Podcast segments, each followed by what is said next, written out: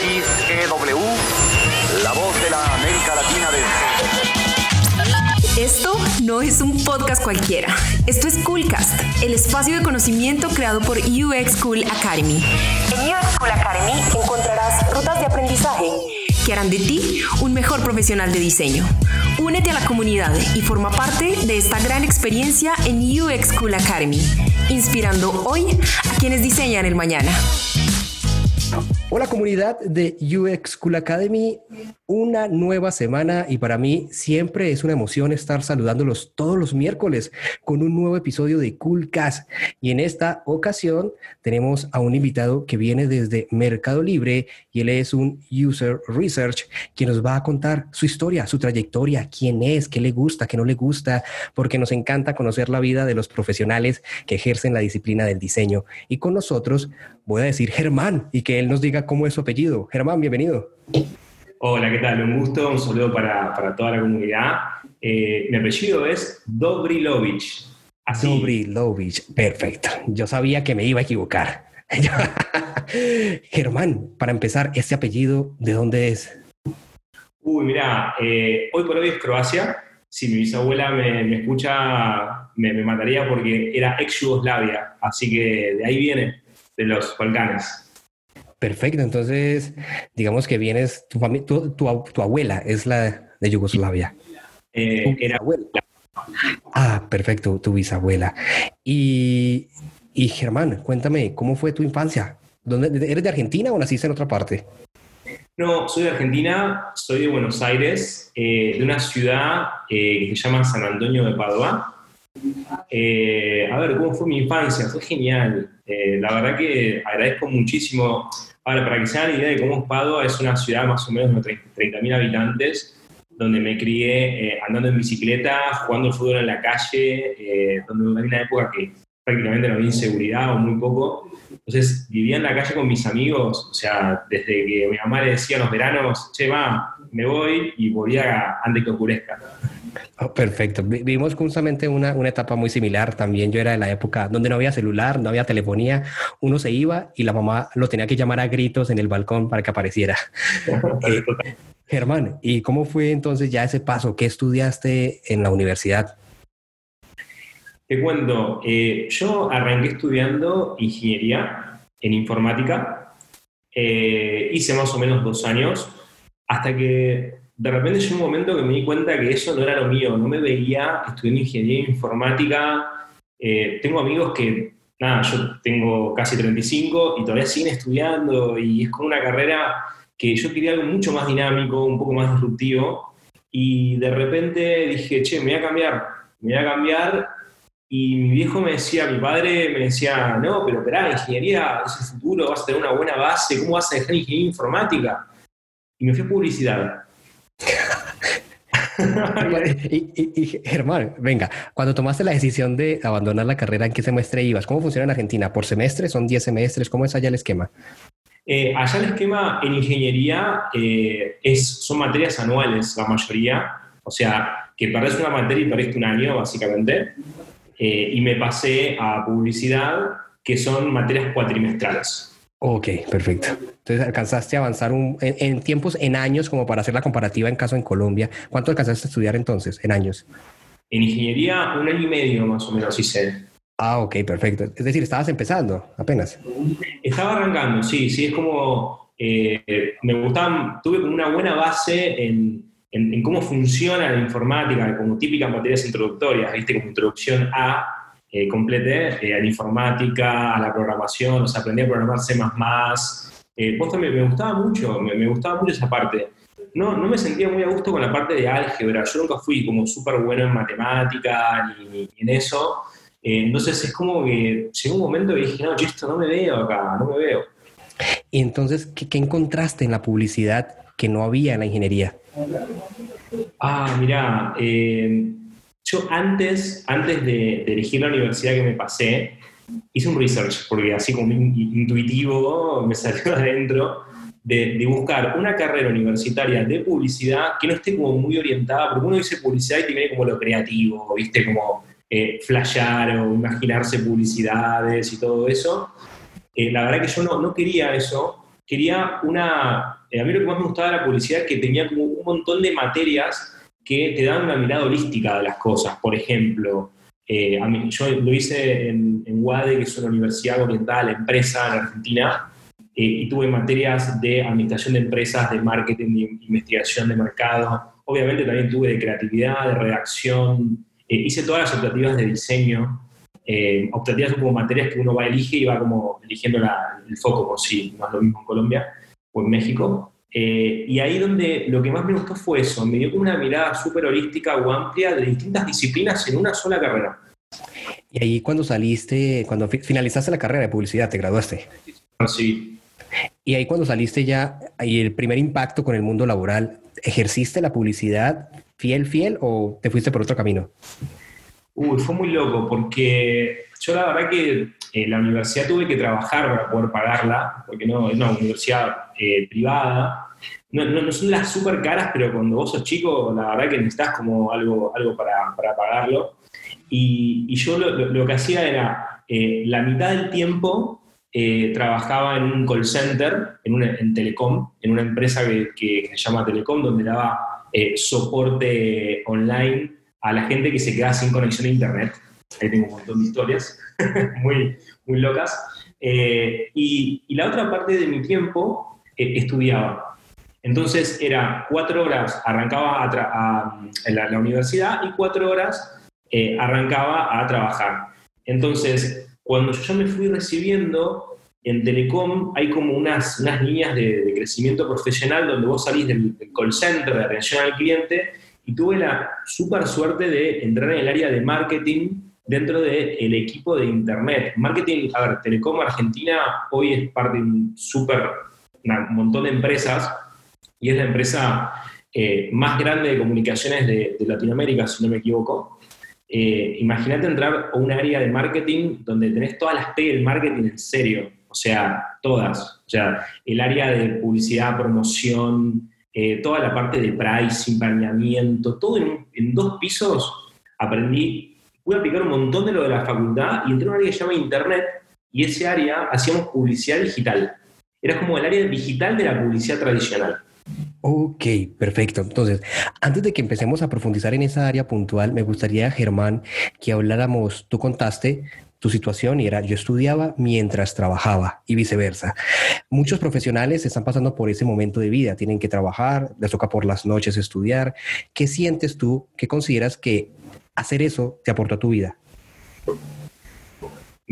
A ver, lo, creo que lo que me, aportó y hoy lo sigo aplicando es el, relacionamiento, ¿sí? Eh, el poder eh, hablar con, con, personas eh, dentro de mi, del laburo, donde me dio herramientas para poder entender objetivos de negocios, porque yo ya de muy chico empecé a, empaparme de lo que era una empresa desde adentro, ¿sí?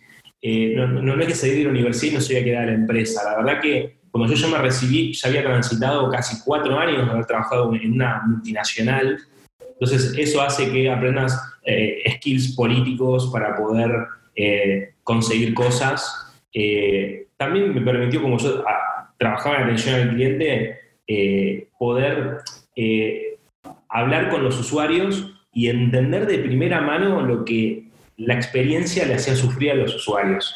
¿sí? Ahí tuve como una especie de una epifanía, ¿no? como diciendo, che, acá hay algo de poder mejorar la experiencia a la gente que me llama la atención. Yo solamente le, conectaba a internet cuando se le cortaba pero ahí me empezó a hacer como el bichito me hizo ruido en la panza, digamos. Te entiendo, te entiendo claramente.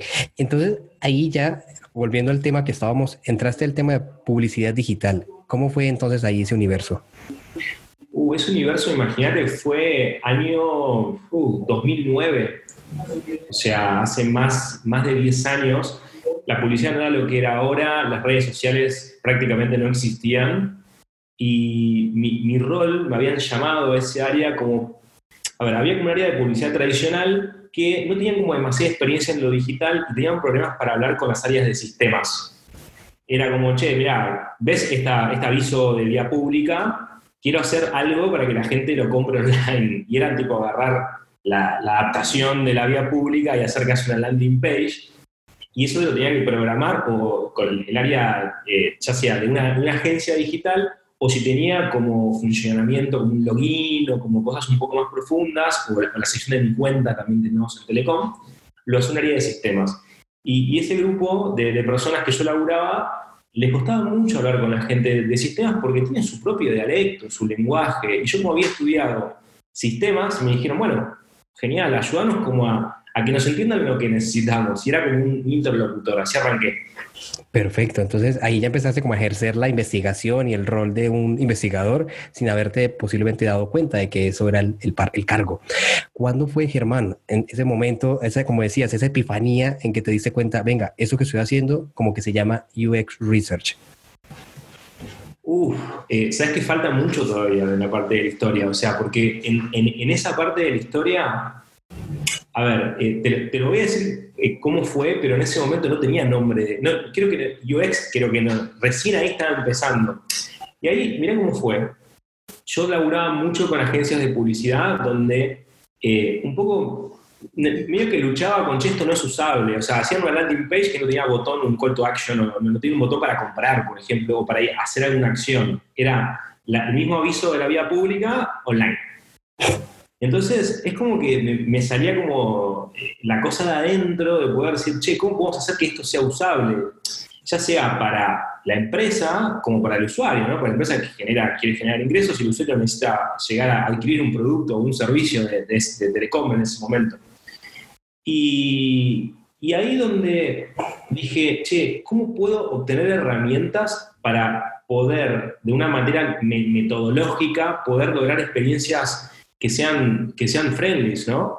Empecé a googlear y ahí empecé como a descubrir el mundo este de UX. Y descubrí un curso que lo, hace lo, hacía el EXDA, que es una, una asociación de, no sé si conoce ya en Colombia, de diseñadores de interacción, donde tuve como unas seis clases donde ahí aprendí las bases del UX, que dentro de eso había como cosas de investigación, pero no tan maduras como ahora. Y ahí donde empecé a decir, bueno, che, hay herramientas que me permiten sentarme a, defender mi postura de, che, esto no funciona, como testeos de usabilidad o como eh, ponerle un poquito de números, ¿sí? Ahí donde, en ese curso fue lo que dije, wow, hay un mundo increíble. Ok, perfecto. Entonces, una vez tuviste ese primer contacto, te diste cuenta, gracias a IXDA, esa comunidad, aquí en Colombia precisamente tenemos presencia con ella y hemos colaborado con UX School Academy. Eh, ¿Qué pasó contigo? supongo que ya tu, tu interés en conocimiento y la curiosidad despertó y empezaste a buscar más información. ¿Cómo empezaste entonces a formarte como profesional de la disciplina? Uy, un poco de caradura, como se dice acá en Argentina. Porque yo después de, hacer ese curso vine como re motivado, así como empecé a convencer a, mi, a mi gerente de ese momento, mirá qué bueno que existe esto, que existe esto, gracias a ese curso conocí como unos profesionales como muy, muy buenos en ese momento y que ahora, bueno, siguen trabajando, Santiago Bustelo, Juan Carraro, eh, que acá en Argentina son bastante conocidos, y eh, ellos tienen una consultora, y esa consultora eh, logré presupuesto convenciendo a mi gerente de que la contratemos para rediseñar como una parte específica del sitio de Telecom, ¿sí? de personal en ese momento. ¿Sí? Como era como la, parte más de contenidos y hacer un poco de arquitectura de navegación. Y la verdad que nos fue muy bien porque ahí, eh, trabajando al lado de gente eh, que tenía muchos años de experiencia en ese momento, aprendí técnicas como eh, sortings, como análisis de métricas, como testeos de usabilidad, de cómo armar una presentación y que nada, venga alguien de más arriba de la organización y, che, loco, está muy bueno lo que estás haciendo, tiene como un sustento. Y, a partir de ahí empecé como a, sembrar la semilla de UX dentro de, Telecom, ¿no? De la empresa donde trabajaba. Te convertiste, Germán, en lo que muchos profesionales que estamos iniciando son evangelizadores. Es justamente eso, promulgar el ejercicio de la investigación y de la experiencia de usuario en sus compañías. Entonces, es muy interesante, Germán, porque mira que ese están viviendo muchas personas en Latinoamérica que se acercan a nosotros y nos dicen, chicos, ¿cómo hago para que la gente entienda en la empresa que debemos hacer experiencia de usuario? Soy el único que hace experiencia de usuario. ¿Tú estabas ahí en Telecom así? ¿Eras el único? Eh, era yo solo, sí, era yo solo. Obviamente que la, gente trabajaba alrededor mío y después de a poquito fueron como eh, llamando perfiles un poco más digitales.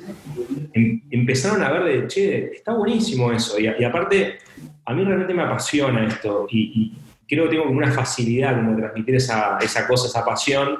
Y, ahí como que eh, empezar a, conseguir gente, recursos, contactos y, ahí donde empezó como a, crecer el, equipo, no era de UX de Telecom, eh, sino era como eh, una consultora que nos hacía UX. Entonces eso fue como el, primer approach que, que, tiene una empresa grande, es como contrato a la gente de afuera. Y, y, Germán, ese acercamiento que tuviste de la mano de otros profesionales que venían y de alguna manera te dejaban la capacidad instalada, te hicieron esa transferencia de conocimiento, ¿qué te llevó a ti a tomar el camino de ser investigador de experiencia de usuario y no ser UX designer, no ser UI, no ser arquitecto de información, sino investigador. ¿Por qué? Mira, eh, ahí en Telecom, después de como de, varias etapas que tuve, que fue desde nada, interlocutor con, desarrollo, ya después eh, pasé a, coordinar como algunas consultoras de IT que tenían recursos de UX, ¿sí? Y a partir de ahí eh, llegué a ser como el, líder de UX dentro de Telecom, donde tenía un puesto más de gestión, ¿sí? ¿Por qué? Porque yo la verdad que eh, entiendo de diseño, pero no soy diseñador, eh, entiendo de desarrollo, pero no soy de sistemas, eh, tengo como ese, ese rol medio bicho raro, donde como líder la verdad estaba muy bueno esto de trabajar en equipos, de gestionar gente para poder llegar al objetivo y, realmente laburé con gente súper talentosa en Dalecom y, que algunos seguimos laburando juntos en Mercado Libre, me, llevó como un lugar, a un techo donde dije, para, estoy haciendo como eh, este UX unicornio, como se le dice en el ambiente de, eh, hacemos diseño, hacemos un poquito de investigación, hacemos un, poquito de arquitectura, me quiero especializar en algo. ¿Sí? Dije, hasta acá llegué, me parece que el, futuro de esto es eh, tener como más especialización. No digo que no esté bueno liderar, me parece que está fantástico, pero yo siempre hablo dentro de, Mercado Libre o Meli, como decimos internamente, de liderar desde desde el conocimiento. De, yo primero quiero saber bien de un tema para poder antes liderar. Entonces yo sentía que en Telecom eso ya había llegado, ya había cumplido un ciclo. Entiendo. Vale. Entonces, demos de pronto, demos un salto abismal posiblemente desde la experiencia en Telecom y lleguemos al punto exacto donde inicias en Mercado Libre. ¿Cómo fue para ti iniciar en Mercado Libre, que es una empresa tan reconocida en toda Latinoamérica y en el mundo? Wow, fue, fue espectacular. Yo en, Mercado Libre eh, tuve, primero, desde el primer momento, el proceso de entrevista es eh, súper desafiante o sea, desde el minuto cero, eh, vos estás, entrando en un proceso de entrevistas que eh, nunca lo, había vivido. Eh, yo tampoco tengo demasiada experiencia en muchas empresas, pero dentro de Telecom tuve muchos, muchos, muchos, puestos internos donde te van haciendo como entrevistas, pero el proceso que yo viví en Mercado Libre no lo viví en ningún lado, donde primero obviamente te, hacen un filtro, donde te entrevistan y te hacen un, primer sondeo de, tus skills, pero ya después cuando vas pasando a, las instancias, ya cuando te, te, entrevista a tu jefe, por ejemplo, o, vas a una, una, evaluación más técnica, ahí ya donde más allá de las preguntas que te hacen, te dan un caso práctico. Y ese caso práctico es hacer una investigación. ¿sí? Una investigación que no es algo que Mercado Libre no hizo, sino que es algo que ya hicieron y ya más o menos saben cuál es el resultado, pero quieren ver todo el proceso y cómo pensaste. Y la verdad, cuando a mí me tocó eso, yo lo aclaré siempre en un primer momento, yo no era researcher. ¿Se entiende, no? O sea, yo era líder de UX, sabía un poquito de cada cosa durante mucho tiempo, tuve bastante experiencia en eso y trabajé con consultoras que hacían research, pero yo no, la verdad que no, no, era un investigador que venía de años y años. Y me dijeron, no hay problema, eh, yo sabía bastante de la parte de research, de, testeos de usabilidad y toda esa parte de validación. Hacer el ejercicio como te salga eh, y después en el caso que vos eh, ingreses, te vamos a capacitar, a capacitar de la parte que te falte. Genial. Así fue. Perfecto, maravilloso. Y entonces ahí empezaste seguramente ya a poder interactuar con tus pares, con más profesionales de la disciplina, generar unos espacios de conversación diferentes a lo que tenías en otra organización. ¿Cómo fue posiblemente esa etapa de crecer, de crecimiento, de reconocer tus fortalezas, tus debilidades y empezar a equilibrar? Uh, fue frenético porque Mercado Libre tiene algo de que todo el tiempo eh, es algo nuevo. O sea, no hay un día igual de, eh, de lo que es trabajar en Mercado Libre y tenés que trabajar súper rápido, ¿sí? Y con una calidad muy alta. O sea, los entregables que vos haces, eh, capaz que lo que yo hacía en mi otro trabajo, capaz que tenía dos semanas para hacerlo, para hacer unos testeos, capaz que hacemos, lo hacemos en tres días, cuatro. Y no es que lo hacemos, ok, así, así nomás, a ver, lo primero que salga. Realmente hay una agilidad muy fuerte para poder lograr objetivos porque el time to market, o sea, la competencia que uno tiene en el entorno digital, eh, que donde, donde está Mercado Libre, tenés que ser muy ágil y muy eficiente y, muy bueno con, con, los resultados que das a los equipos para que después tomen decisiones. Esa, esa velocidad, esa capacidad de adaptarse que tú mencionas allí, que es muy bien sabida del agilismo, ¿qué habilidades posiblemente, más allá de la teoría, no lo que está en libro, lo que uno escucha, lo que uno lee, no, esas habilidades que se aprenden en el quehacer, ¿qué habilidades has desarrollado tú gracias a todo eso? Eh, eh, uy, es como eh, explotar al máximo toda la parte autodidacta, o sea, todo el tiempo tener que eh, te van a pedir algo que lo tenés que hacer excelente y no lo sabes, o, te falta un, poco de teoría y salir a, aprender muy rápido y ser una esponja, ¿sí? Ser una esponja de, conocimiento, ¿sí? Sí, Germán. Y por ejemplo, ahí mencionaste algo, algo, muy valioso, qué pena que te interrumpí. Cuando, por ejemplo, un profesional le piden algo y no sabe, ¿qué debería hacer? Es decir, aceptar, decir, no lo sé, o se queda callado y mira cómo lo resuelve. Depende a ver, eh, hay cosas que no sé, si vos me decís, che, eh, nada, haceme una central nuclear, yo te voy a decir, la verdad, de centrales nucleares, hasta ahí llegué. Pero si estás dentro de tu disciplina y es algo que vos eh, tenés que saber porque es parte de tu rol, es decir, che, mira, si hasta acá, voy a hacer lo mejor para poder estar a la altura y estudiar y leer mucho y, y, practicar. Y también una cosa que siempre profesamos dentro del mercado libre es, no hay problema de que te equivoques.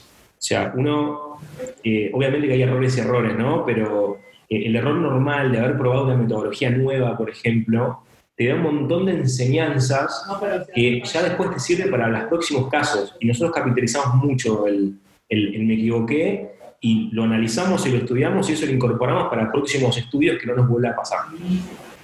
Eh, comprendo. Eh, y Germán, entonces ya en esa dinámica de equipo, cuéntame un poco, si es posible, cómo es el día a día. ¿Cómo es el día a día de Germán en Mercado Libre?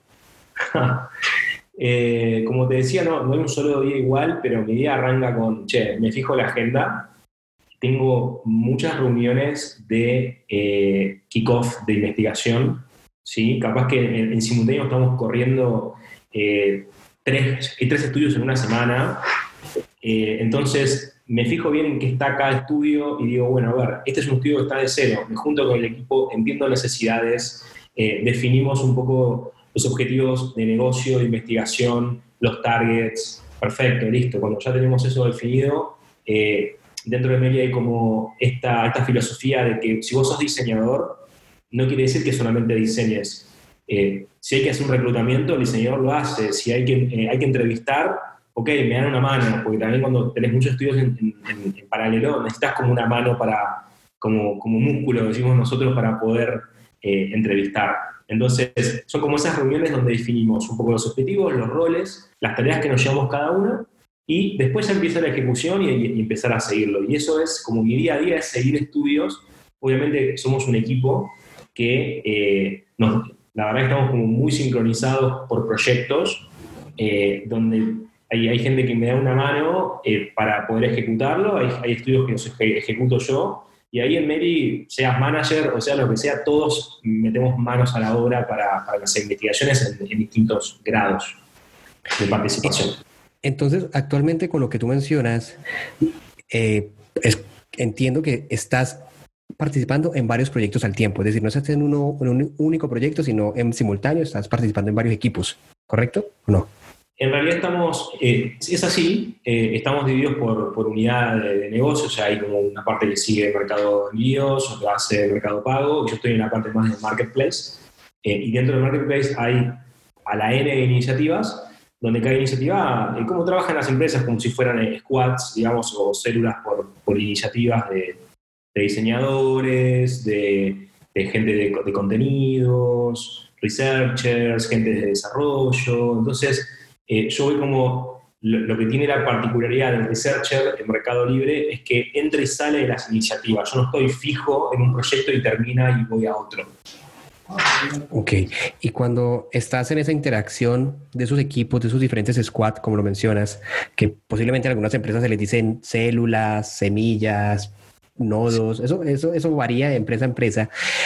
¿Qué, qué número de integrantes tienen, pueden tener esos equipos? ¿Cuántos son posiblemente? Y depende, depende de la iniciativa, capaz que en algunos, no sé, seremos, eh, perdón, de, researchers o eh, de, de, cada uno de los sabores de... De cada uno de la mezcla, sí, de la combinación de, la, de las disciplinas. Y mira, por lo menos tenés a alguien de research que más o menos entra y sale, alguien de contenidos que entra y sale también, pues somos cross a los proyectos, contenidos y research.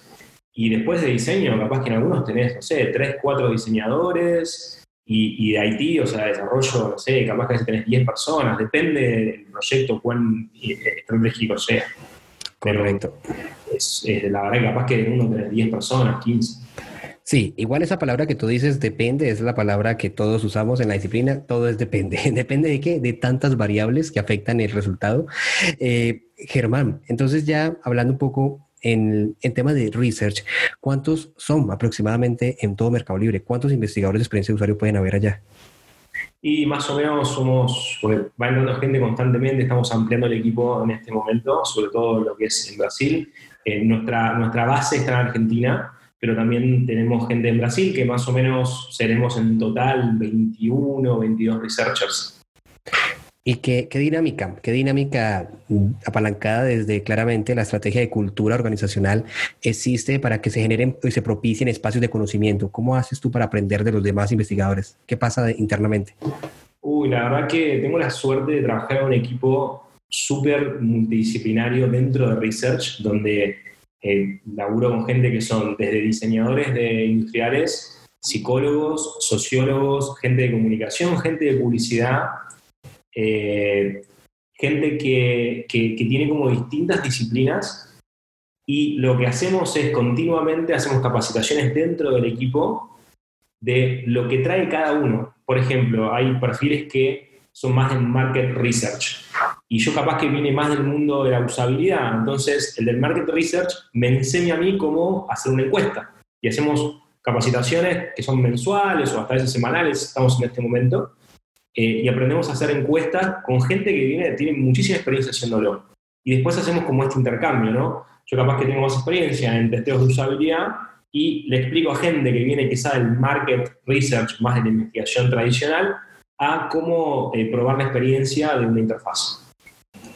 Vale, súper, maravilloso porque sin duda eso te permite enriquecer tu perfil profesional y el de, el de otros y fortalecer el equipo. Eh, Germán, ahorita me gustaría que habláramos sobre algunos, no sé cómo se dirá en Argentina, cacharros, eh, eh, ocurrencias, anécdotas, curiosidades que posiblemente posible existen o suceden dentro de la disciplina o el, ejercer el día a día. Algo que te haya pasado, alguna curiosidad que puedas contarnos. Uy, sí, con, los usuarios eh, son una caja de sorpresas, o sea, el, usuario, o sea, como, como todo ser humano, hay de distintos tipos. Yo trabajo bastante con vendedores, haciendo entrevistas a vendedores, y, hemos tenido situaciones súper locas donde, no sé, desde gente que necesita ser escuchado, desde gente que se ha enojado, que se te agarra con uno, que son la verdad son muy pocos. Algo que me sorprendió cuando entré a, trabajar en el Mercado Libre, que dije, uy, no, yo venía más de una, una telefónica, que las telefónicas están bastante enojadas la gente con las telefónicas, y dije, ahí voy a hablar y, me y la verdad que son súper respetuosos todos los usuarios y te agradecen un montón, pero también tenés situaciones súper locas de la, de la, vida cotidiana donde, nada, quizá eh, te está hablando mientras está corriendo o, de repente, no sé, te, muestra la, pantalla, el, escritorio y, descubrís un mundo de, la gente, cómo, cómo trabaja. O sea, también me ha pasado y algo que me, me encanta es ir a visitar a los usuarios a sus casas. Y, te metes en, por ejemplo, yo tuve la suerte de viajar a Brasil, a San Pablo, de meterte a las afueras de San Pablo en una, en una casita súper chiquita, que es un monoambiente eh, donde vende por Mercado Libre. Y en realidad decís, bueno, ¿cuánto estará vendiendo este usuario? Vende millones, millones de reales vendía, pero era una persona en una, en una habitación chiquitita eh, que era la, la, la, operación más eficiente del mundo, por ejemplo. ¡Wow! Qué, qué, curioso, qué lindo eso que, eso que cuentas. Y en todas esas historias, esa acumulación de historias que seguramente es lo que te cargan a ti de toda esa experiencia y ese bagaje, ¿qué, qué reto, con qué reto te has encontrado que tú digas, qué reto tan retador? Ay, qué reto. Eh, siempre a mí me, me, soy muy exigente con las experiencias de los usuarios y el reto es todo el tiempo cómo hacemos para hacerle, en este caso a, los vendedores, que yo soy lo que más, que más trabajo, es cómo, cómo hacemos para hacerle herramientas centradas en los distintos tipos de vendedores. Porque, a ver, no es lo mismo hacer una herramienta de venta. Herramienta de venta, imagino como, no sé, publicar, revisar las ventas, responder preguntas. ¿Cómo hacemos cada vez para hacer herramientas que le sirva desde el vendedor que empezó a vender ayer hasta este vendedor que vende millones y millones de, dólares? ¿sí? Entonces, ¿cómo hacemos para eh, hacer experiencias realmente centradas en los segmentos de los vendedores? Eso es un desafío que me desvela, digamos. Mira que mencionaste algo muy importante y es esos segmentos, esa tipología de usuarios que posiblemente ustedes puedan tener. ¿Cuántos, por dar un número, posiblemente, no sé, existen cuántos, 15, 10, cuántas tipologías de usuarios hay con respecto a Mercado Libre? Eso, mira, te, cuento algo. Nosotros siempre queremos hacer como estas personas, eh, o las user personas, es muy difícil poder hacerlas, eh, porque no, no, no, es como quizá un negocio convencional, que vos más o menos tenés un target bastante definido, sino que Mercado Libre te publica un vendedor que vende una zapatilla usada hasta uno que vende impresoras 3D. O sea, eh, entonces es muy difícil, pues deberías hacer como a la N de personas y entrevistar a muchos, porque sería injusto eh, hacer como eh, dos o tres personas y que esas personas representen a todos los vendedores de Mercado Libre. ¿sí? Sería como muy, muy sesgado, digamos. Obviamente que se puede hacer y gente que quizás me estará escuchando me está diciendo, pero se puede hacer de esas personas y, y en eso la verdad que queremos ser como muy cuidadosos en ese sentido. Como no, no nos gusta encasillarnos en, ok, los usuarios son así, así y así, listo, nos enfocamos en esos solos. Obviamente que eh, hay usuarios más profesionales y menos profesionales, se, ve claramente y ahí estamos trabajando. Pero para poder marcar esos perfiles bien, bien, bien, que vos me digas, sí, tengo cinco perfiles, es muy difícil. Vale, sí, queda súper claro, maravilloso esa, esa, esa particularidad que tienen ustedes allí. Eh, Germán, me gustaría que ahorita ya, después de que todo lo que hemos hablado, toda esa trayectoria que, que nos has evidenciado, le puedas decir a esas personas que de pronto nos están escuchando y desean iniciarse. Tenemos muchas personas en la audiencia que vienen de cualquier otra carrera de economía, de finanzas, de eh, psicología, sociología, economía, no sé, carreras muy distantes al mundo del diseño y quieren iniciarse como investigadores, ¿qué debería ser lo primero o por dónde deberían empezar esas personas? Mira, la verdad que esa pregunta me la hacen bastante seguido. Eh, yo también doy como unos cursos y, estoy como en contacto, me gusta estar mucho en contacto con gente que arranca, me parece muy interesante poder ayudar a ese tipo de personas. La verdad que lo primero que recomiendo es como tomate un café con alguien que sepa que trabaja hoy en, lo que a vos te interese estar. ¿Sí? Y quizá a veces me, han hecho la pregunta, bueno, pero yo no sé dónde quiero estar. Entonces, ahí hay que buscar algunos cursos o algunas charlas que te permita ver como una panorámica completa, pero no, no de, bueno, la típica es, ok, diseñador UX.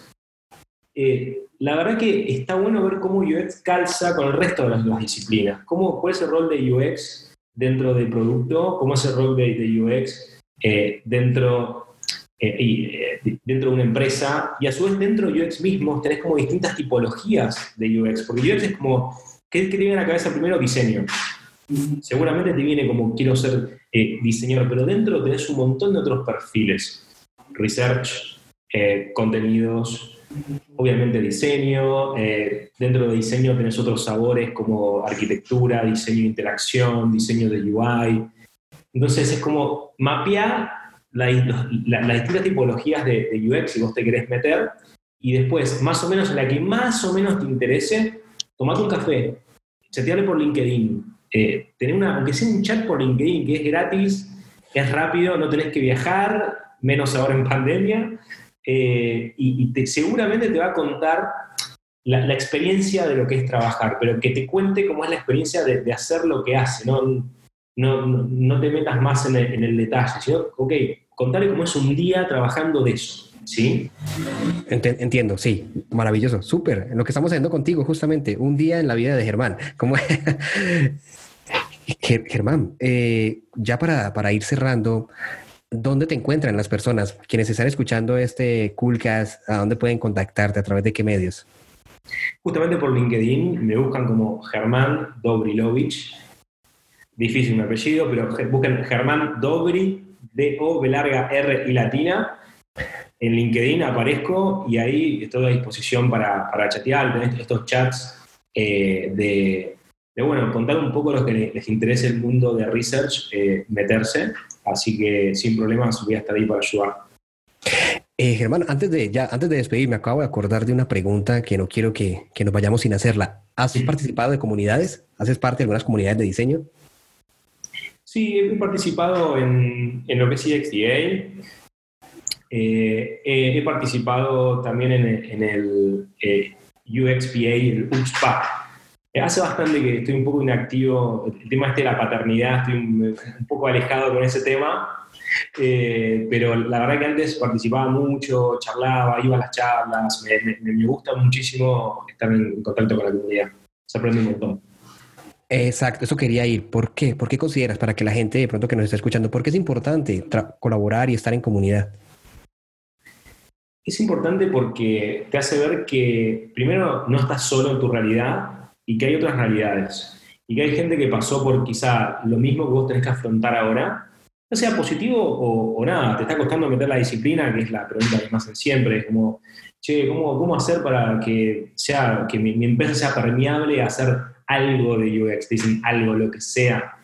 Y, creo que hablar con otras personas va a salir un poco la luz al final del túnel de decir, che, quizá por ahí podría ir mi empresa, ¿sí? Perfecto. Vale, vale, Germán. Listo, Germán. Ya con eso llegamos casi que al final. Ya podemos ir cerrando. De verdad, te agradezco, Germán, por haberme permitido estos casi 40 minutos de conversación contigo. No, un placer. La verdad que eh, muy, muy contento de haber tenido este espacio, de poder transmitir, aunque sea mi granito de arena, a, la, comunidad que ustedes tienen, que me parece muy buena y los estuve viendo. Eh, y bueno, nada, quedo acá a disposición por, por LinkedIn para bueno, responder las preguntas que, que, necesiten y bueno, para hablar de lo que quieran, no hay ningún problema. Perfecto, Germán. Entonces, dejo la claridad, Germán, que vamos a colocar tu apellido ahí en el Coolcast para que la gente fácilmente pueda encontrarte. Así que, bueno, muchas gracias a todos los que están escuchando este Coolcast. Espero que hayan disfrutado de esta maravillosa experiencia con Germán Dobrilovich. Así que los espero la próxima semana en un nuevo episodio de Coolcast. Ya saben, todos los miércoles, porque este es el podcast de UX Cool Academy. Chao, chao.